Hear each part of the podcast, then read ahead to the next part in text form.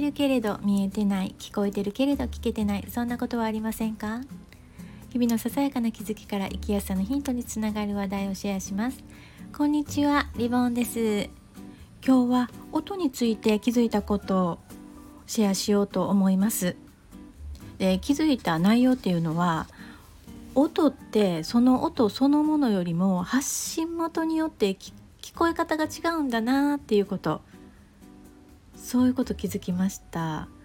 このきっかけっていうのが私つい最近 Audible での読書を再開したんですね。で、まあ、今までは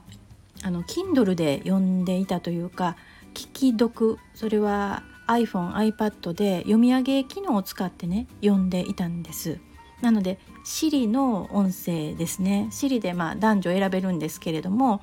そこでまあ私は男性の音音やっていうね人のあの声で読み上げ機能を使って読んでいたんですね。で Audible で聞いているんですがなかなか入ってこないというかね何なんだろうってで私前に Audible で聞いてたのにやめた理由っていうのをすっかり忘れてたんですけれどももう聞き続けられなくなってやめているんですね。というのはその内容に合った声で読んでまあ抑揚で読んでもらってると思うんだけれども自分の気分に合わないんでしょうね。で逆に、うん、あの Siri の音音声っていうのは無機質で、まあ、読み間違いも時々あるんだけれども自分の心地いいなんなんかそういうタイミングっていうんですかねそんなんでなんか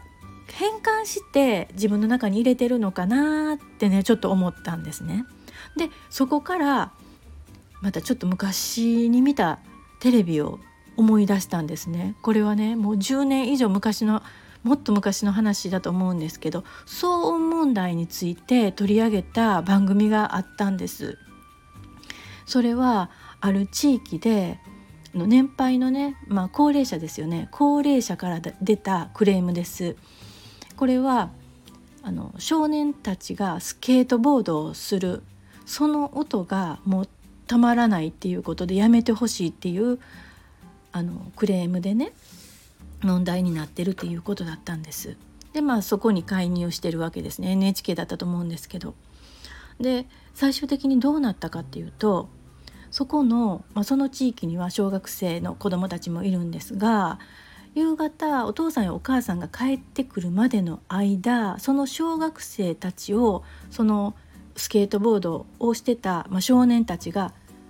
うん、面倒を見るっていうんですかね一緒に遊ぶっていうかでスケートボードを教えるということになったんですね。そうするとまあ少年たちもスケートボードできるし子どもたちもお兄ちゃんとかにと遊んでもらえるということでねでそうしてみると結局スケートボードの音は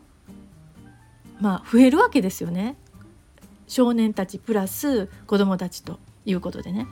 でもそこのあの高齢者たちのクレームはなくなったっていうことなんです。面白くないですか？あのだから音自体が問題なんじゃなくて誰が発してる音なのかっていうことでイライラが募ってたっていうことなんですね。でもこれ考えたらねまああまり好きでない人の靴音とかね、まあ、あの会社なんかでねスリッパ履いてる人がいるじゃないですか。あのパタパタが腹が立つとかね、うん、あの人のこう食べる音が腹が立つとかねイライラするとかねいうのはその音自体じゃなくてもしかしてその発信している人その人についてあんまり好ましい思いを持ってない。そういうのがあるんじゃないかなってちょっと思い出しました。皆さん思い当たることありますか？